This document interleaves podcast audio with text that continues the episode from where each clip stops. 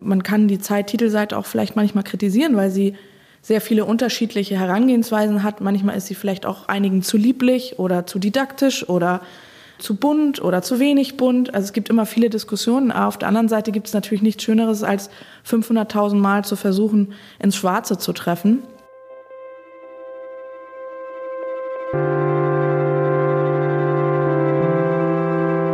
Die Geschichte hinter der Geschichte. Der wöchentliche Podcast für Freunde der Zeit.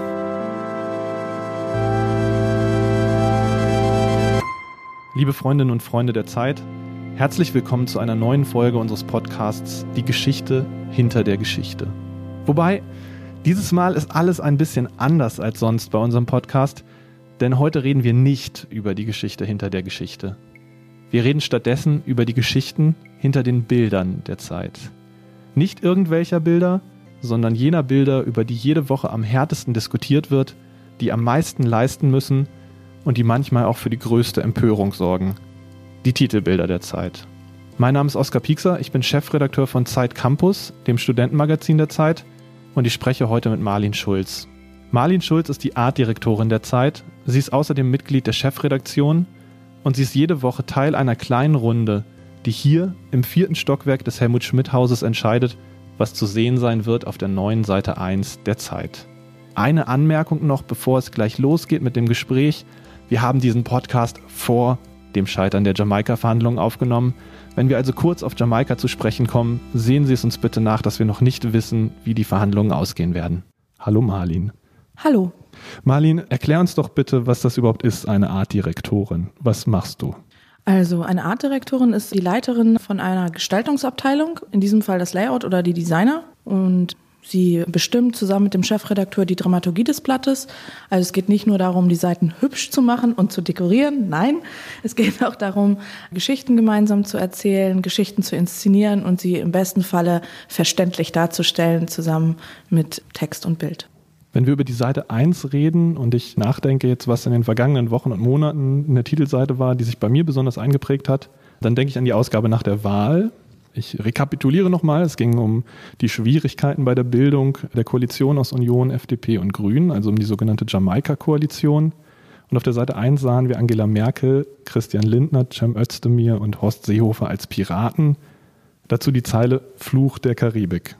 Marlin, kannst du uns vielleicht am Beispiel dieser Seite erzählen, wie so eine Seite 1 bei der Zeit zustande kommt? Ja, das ist erstmal ein sehr gelungenes Beispiel, was uns sehr freut, weil es nämlich auch einen Humor hat und gar nicht so leicht war, nach der Wahl noch Humor zu haben. und das ist vielleicht eine große Leistung von dem Team an sich, dass man dann versucht, besonders nochmal nach vorne zu gehen. Und in diesem Fall war es so, dass sich Giovanni, der sich zusammen mit Sabine Rückert, der stellvertretenden Chefredakteurin, die Zeilen überlegt, eigentlich einen Gesamtaufruf an die Redaktion gemacht hat. Zeilenvorschläge mit einzusammeln. Das heißt, es findet nicht nur im geschlossenen Kreis statt, sondern manchmal öffnet sich das auch. Und dann kam dann aus den Reihen von Marc Wiedmann, Zeit Hamburg, der Spruch, hö, hö, hö, Fluch der Karibik.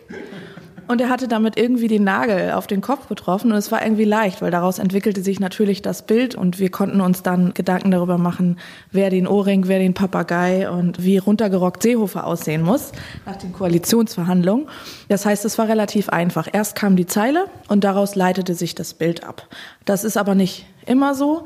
Aber man kann schon sagen, dass manche Sachen, wenn die Zeile richtig Wumms hat und gut ist und inspirierend ist, dann ist das der leichteste und der schönste Job der Welt. Aber da klingt jetzt schon an, dass die Zeile nicht immer am Anfang steht und schon gar nicht die perfekte Zeile, aus der sich das Bild notwendig ergibt, sondern es ist manchmal auch ein bisschen komplizierter. Ja, es ist eigentlich, ich würde sagen, jede Woche anders. Also das ist auch das Schöne an dem Beruf. Also man hat ja jede Woche eine andere Situation und auch eine andere Geschichte, die man verkauft, wie wir es nennen. Die Themen der Zeit sind oft, in, sagen wir mal so, nicht Rückenschmerz oder wir haben das und das aufgedeckt, sondern es sind oft, wie wir sagen, Metaebenen-Themen, abstrakte Themen, wo sich die Bilder jetzt vielleicht nicht unbedingt so aufdrängen. Was ist der freie Mensch zum Beispiel? Das war meine Titelgeschichte. Ich glaube im Feuilleton. Was habt ihr da gemacht? Da haben wir ein Gemälde genommen. Das ist halt auch immer ganz gerne, ähm, können wir bei der Zeit immer machen. Gemälde, die schönen Künste und Ausschnitte von Gemälde, ähnlich auch wie bei Buchcovern, sind dann irgendwie dankbar. Aber es gibt halt viele Themen, die erstmal nicht so darstellbar sind, weil sie hintergründiger sind, weil sie mehr auf der Metaebene spielen. Und da sind wir als Optik schon oft gefordert, Bilder zu finden, die die Sache auf den Punkt bringen, ohne sie zu vereinfachen, weil vereinfachen ist jetzt nicht die Sache der Zeit unbedingt. Und das ist immer unsere Aufgabe, da irgendwo plakativ zu sein, ohne dass es blöd oder bescheuert oder doof aussieht. Das ist ein Problem der Themen auch. Also es gibt sowas wie Horrorthemen für die Gestaltung. Ja, aber es gibt auch Horrorthemen, also es gibt Herausforderungen. Da entstehen aber oft die besten Sachen. Also mein, einer meiner Lieblingstitel ist Die Macht der Beleidigten und darauf zu sehen ist eine beleidigte Leberwurst. Das klingt erstmal richtig bescheuert, aber wenn die Umsetzung gut ist, was sie in diesem Fall ist, dann ist es einer der besten Titel. Und da kam eben Sabine mit dem Thema ich lese mal die Unterzeile vor. Politiker, Dozenten, aufgebrachte Bürger. Wer heute Aufmerksamkeit erhalten will, muss sich gekränkt zeigen. Und das Verrückte ist, es funktioniert. Also es ging ein bisschen um die Wutbürger, das Shitstorming. So, was macht man da? Und manchmal hat man halt so einen Karlauer wie die beleidigte Leberwurst und setzt das halt so high-end um, dass es sowohl Witz hat als auch irgendwie ein Statement ist, weil die Titelseite ist ja riesig. Das heißt, man gestaltet ja jede Woche ein Plakat. Also das ist eine Herausforderung. Horrorthemen, was du meintest, sind eher so Medizinthemen. Also es ist halt so, das meine ich nicht inhaltlich, sondern gestalterisch. Wenn man zum Beispiel kann Essen heilen oder die besten Doktoren Deutschlands, ich glaube, das hatten wir nicht, aber einfach um Ihnen so ein paar Beispiele zu geben, da denkt man oft, oh nein, so einen Arzt irgendwie zeigen mit einem Stethoskop oder eine Spritze oder eine Pille. Also das sind eher so schwierige Themen, weil man irgendwie so konkret sein muss und oft Angst hat, dass man nur so Klischees und Stockbilder hat. Bei der Leberwurstzeile, die Macht der beleidigt ist, tatsächlich eine Leberwurst zu sehen, die so aufgeschnitten ist, für alle, die sich nicht mehr daran erinnern, und ein unglückliches Gesicht ist in das Pressfleisch dieser Leberwurst reingeritzt. Gut, ihr hattet dann die Idee, beleidigte Leberwurst, und dann wurde die Praktikantin geschickt zur Wursttheke, oder wie ging es dann an die Umsetzung in diesem Fall? Ja, auch das lief sehr gründlich, wie alles bei der Zeit ab. Also es, wir haben einen Foodfotografen, Silvio Knesewitsch, darauf angesetzt, dass wir gemerkt haben, es darf einfach nicht eklig aussehen und es muss emotional sein. Titel muss natürlich emotional sein, gerne Gesichter und so weiter. Und dann hatte er ein paar Leberwürste gekauft und dann ging es halt um den Gesichtsausdruck auch recht schnell. Und beim Gesichtsausdruck entscheidete sich halt auch, okay, das muss halt irgendwie stimmen. Also das kann jetzt nicht trashig sein oder ne, so. Also ging es dann hin und her. Wir haben sehr lange daran gearbeitet und dann kam halt der Chefredakteur. Es war, glaube ich, schon Dienstag, 18 Uhr, also nicht mehr so lange hin zum Druck. Und er meinte, es ist aber eine gröbe Leberwurst. Er möchte bitte lieber eine feine Leberwurst. Und hey, wir sind Profis. Dann haben wir halt einfach nochmal den Fotografen. Man muss dazu sagen, kleiner Einschub, Giovanni Di Lorenzo kennt sich sehr gut mit Lebensmitteln aus. Also auch da weiß er, wovon er spricht. Und diesen Wunsch wollten wir ihm natürlich nicht abschlagen. Also ist Silvio Knesewitsch nochmal los, hat eine feine Leberwurst besorgt, die auch tatsächlich besser aussah. Und das Ergebnis war dann sehr, sehr überzeugend und das Cover hat auch mehrere Preise gewonnen und hat sich gut verkauft und wir waren wirklich froh, weil wir ganz lange nicht wussten, wie wir denn bitte jetzt Wutbürger darstellen sollten, ohne Menschen zu diffamieren oder das Thema irgendwie nicht greifbar zu machen. Aber das klingt jetzt so, als hätte Giovanni Di Lorenzo als Chefredakteur dieser Zeitung überhaupt erst am Dienstagabend erfahren, dass eine Wurst zu sehen sein wird. Korrigiere mich gleich, wenn das nicht stimmt. Die Frage ist jetzt ja, was wäre passiert, wenn er gesagt hätte, nee, finde ich doch eklig mit der Wurst oder nee, das kaufen die Vegetarier nicht oder so. Also wie läuft die Abstimmung? Bis wann sind noch Korrekturen möglich? Und bei so Ideen, die dann doch ein Stück weit weggehen oder ein bisschen mutiger oder gewagter sind, wie funktioniert da die Rücksprache mit deinen Textkollegen?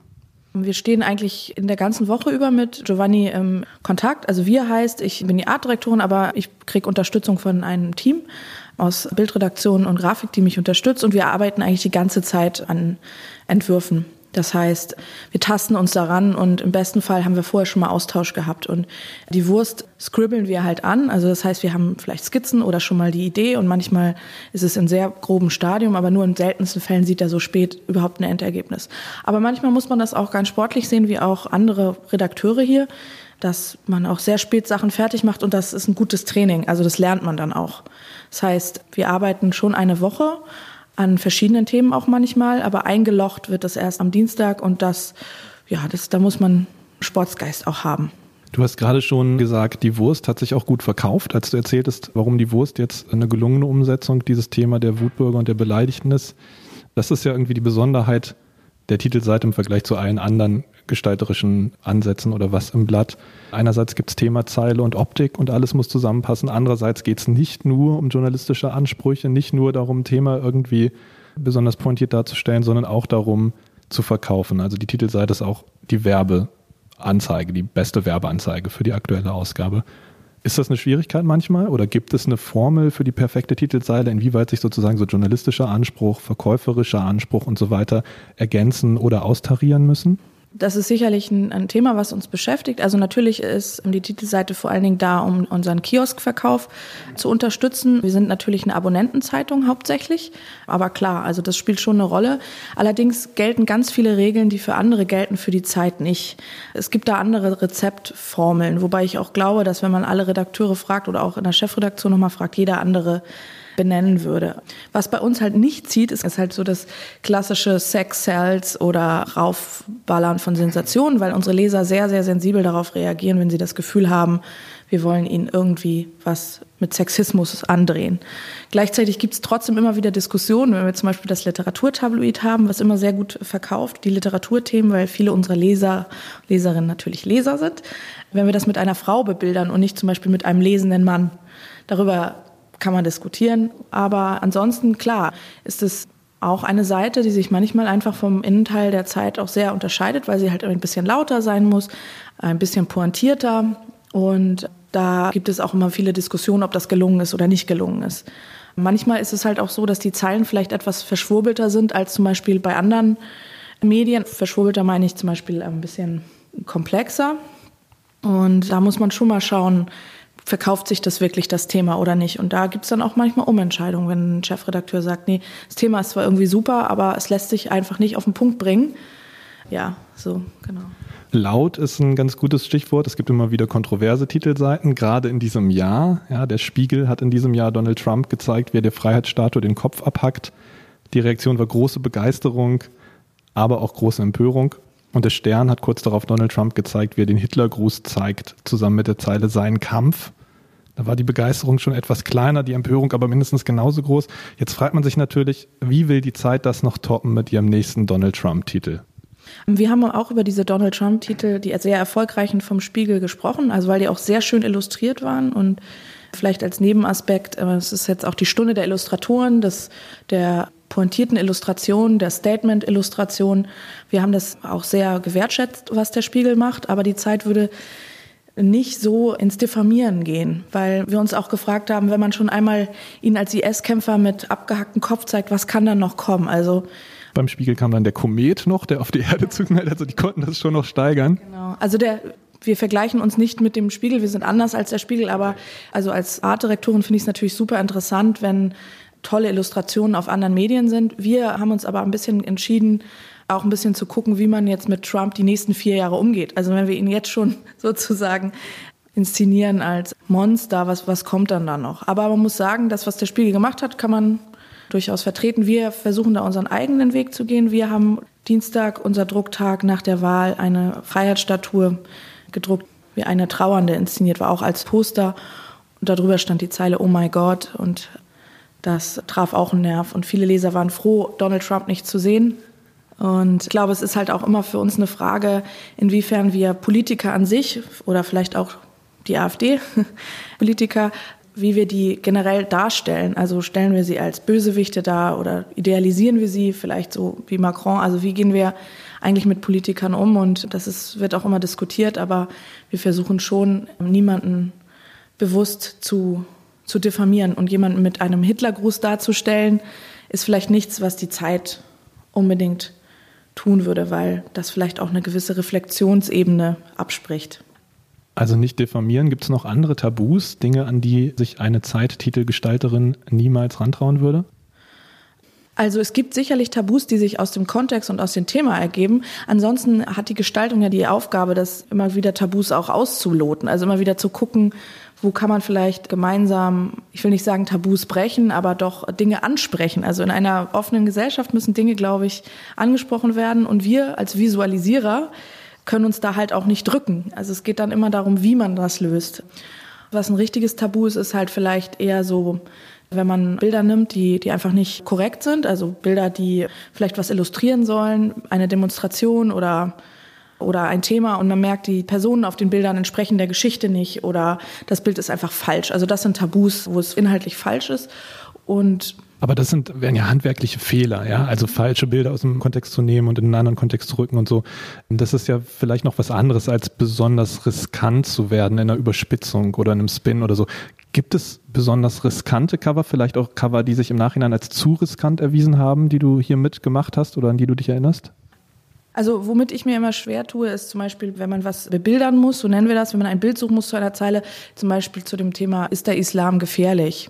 Ich finde, das ist eine legitime Frage, aber wenn man jetzt einen echten Menschen dazu zeigt, der irgendwann mal fotografiert wurde und den man ja vielleicht aus einer Bilddatenbank kauft, also wir kaufen ja auch Bilder manchmal in Bilddatenbanken, dann finde ich das zum Beispiel schwierig und auch ein Tabu. Also ich finde es ein Tabu, Menschen zu einer berechtigten Frage, die erstmal eine Frage ist, zu belegen und zu sagen, ja, alle dunkelhäutigen Menschen sind irgendwie gefährlich, weil die Bilder natürlich auf einer Suggestivebene diese Frage oft nicht einlösen, sondern Bilder sind oft keine Fragestellung, sondern eben ein Beleg. Und da muss man aufpassen, das ist für mich ein Tabu.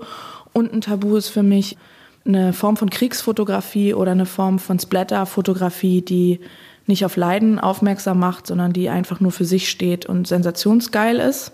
Das ist für mich auch eine Art von Tabu. Und natürlich einfach irgendwie plattester Sexismus.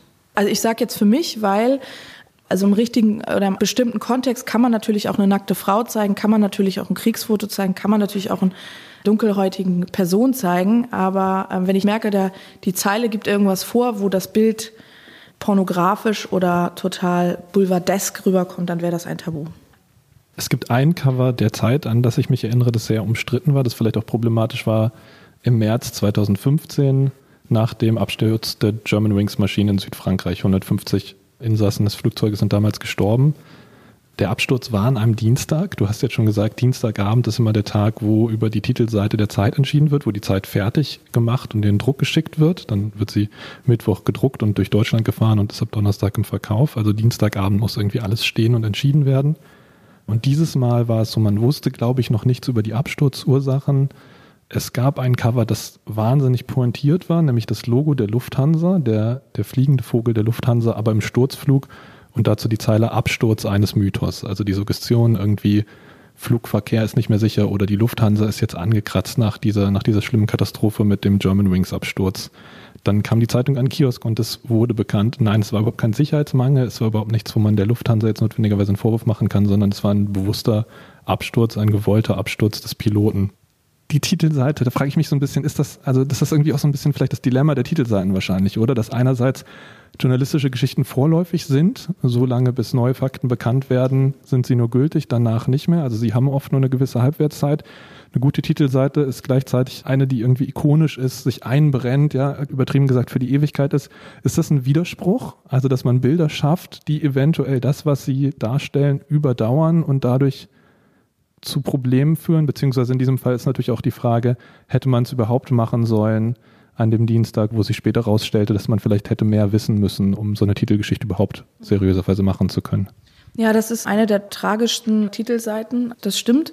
Sie ist eigentlich von der Zeile und von der Grafik sehr schön gelöst, aber sie steht einfach überhaupt nicht in der Zeit. Also das war einfach eine unpassende Reaktion, wo die Redaktion auch darauf reagiert hat. Also auch Sabine Rückert hat dazu ein offizielles Statement abgegeben, die verantwortlich war in dieser Woche. Das ist auch kein Geheimnis, die auch meinte, es war einfach zu früh, man wusste zu wenig.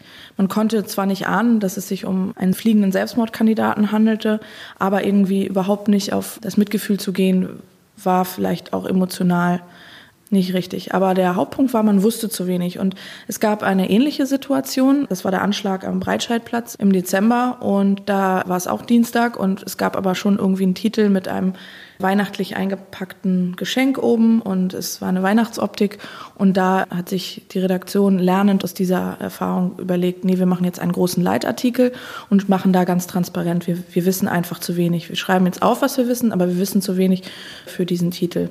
Das heißt, die Zeit war da auch ganz bemüht, diesen Fehler nicht zu wiederholen, der ganz offensichtlich ein Fehler war. Wie waren da die Reaktionen drauf? Also da waren die Leute dann quasi ähm, aufgewühlt durch diesen Terroranschlag und bekamen eine Titelseite mit einem Geschenk drauf.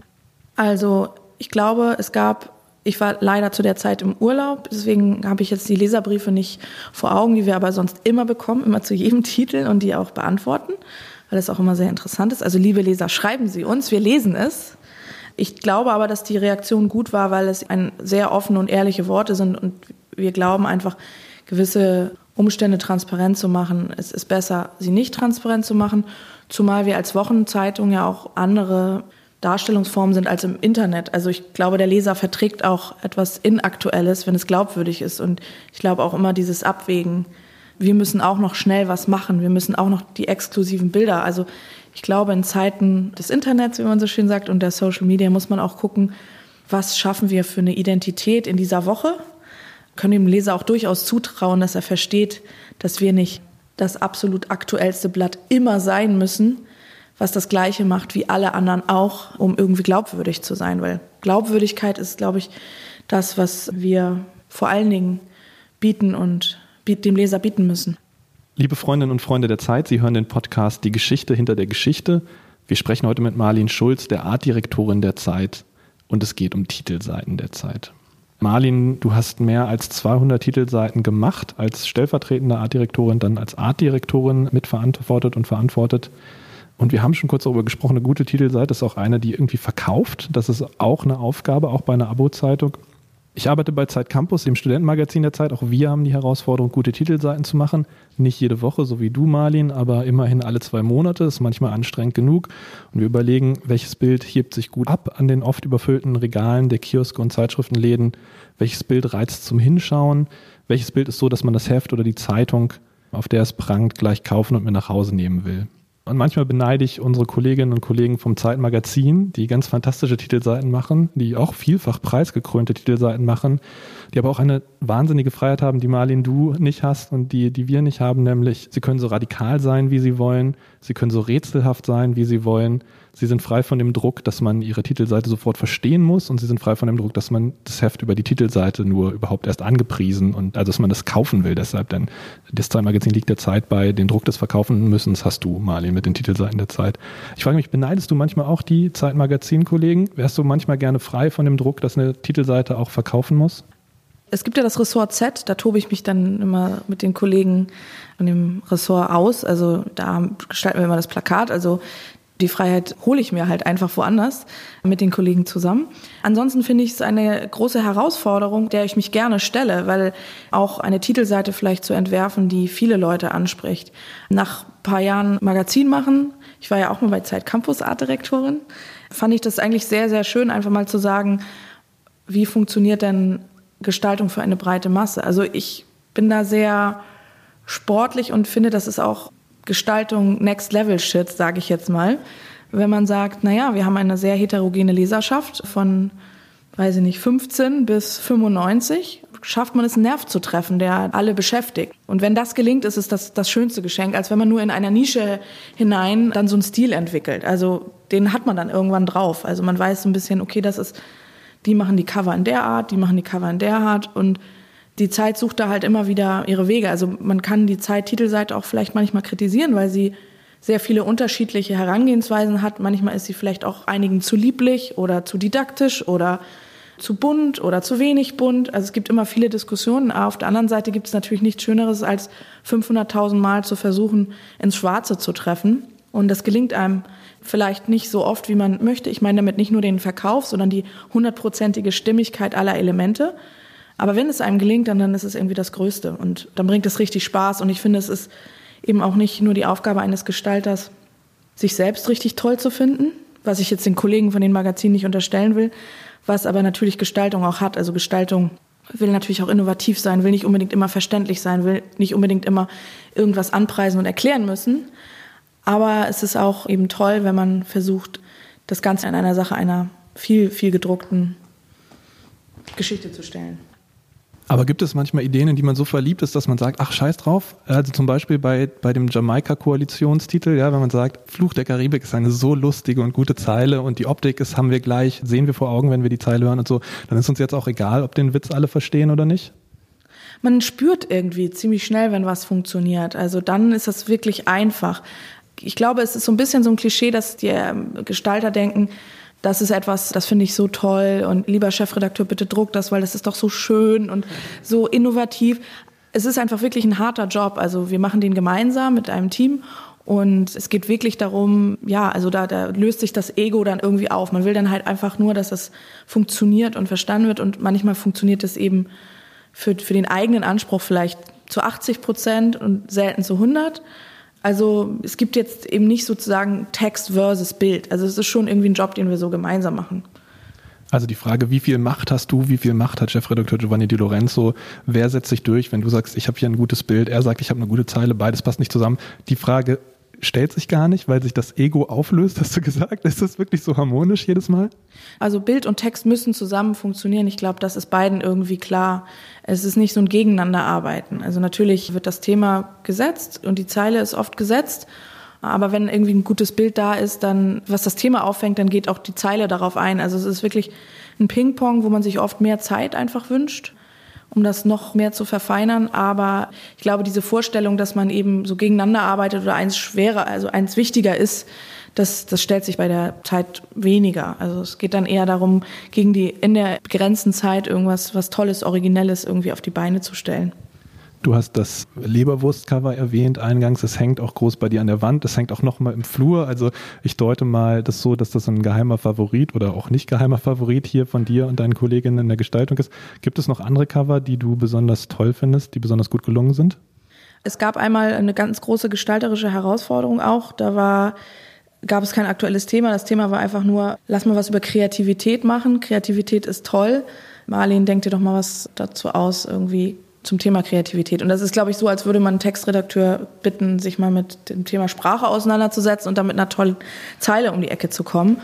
Da haben wir uns wirklich einen abgequält und am Ende haben wir äh, auf den Titel geschrieben, tut mir leid, liebe Leser, diese Woche fiel uns nichts ein und in der Unterzeile über die Macht der Kreativität oder das war eben auch so eine Art Verzweiflungskreativität, die uns da befallen hat und das wurde tatsächlich so gedruckt.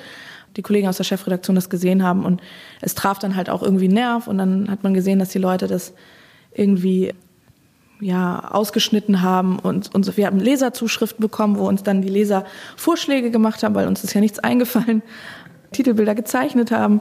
Ansonsten war es, glaube ich, auch einfach sehr ein, ganz cooles Statement, mal auch als Zeit zu sagen, uns, uns fiel nichts ein. Es hätte halt mega schief gehen können auch, so als Titanic, Karlauer verwurstet.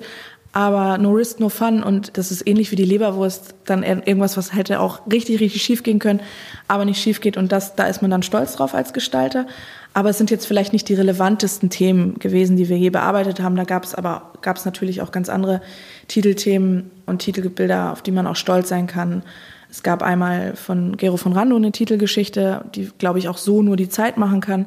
Können Kriege verhindert werden, hieß es, glaube ich. Und da war eine große Herausforderung, wie, wie zeigt man jetzt Krieg und wie zeigt man, dass man sie vielleicht verhindern kann und diese Frage zu bebildern. Und das war dann eine große Herausforderung, das würdevoll zu machen, ohne dass man das Gefühl hat, man preist jetzt irgendwas an oder macht irgendwas Warporn-mäßiges. Und da haben wir dann sehr schöne Bilder gefunden, die zu dieser großen Frage dann gut stehen. Das war vielleicht auch nicht das witzigste Cover aller Zeiten, aber das war auch ein gut gelöstes Cover. Also diese Bandbreite der Themen gibt es halt.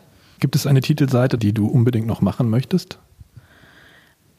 Ich glaube, ich würde gerne noch mal eine Titelseite machen, die Menschen zum Lachen bringt und zum Nachdenken. Ich weiß zwar noch nicht, was das für ein Thema ist, aber die Zeiten werden ja politischer oder wir spüren das. Das finde ich auch gut und ich würde gerne irgendwas machen, was die Leute sich aufhängen und sagen, damit kann ich mich identifizieren und auch ohne, dass ich das Thema jetzt im Kopf habe, finde ich Lachen und tiefes Nachdenken nach wie vor eine gute Kombination.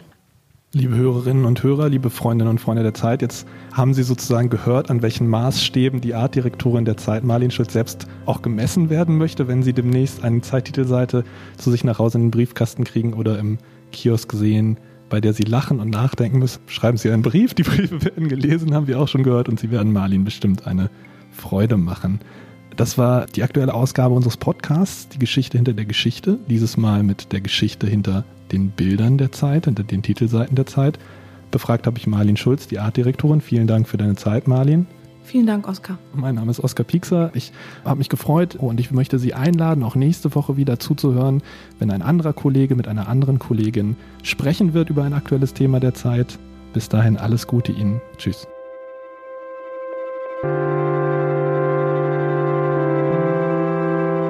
Die Geschichte hinter der Geschichte.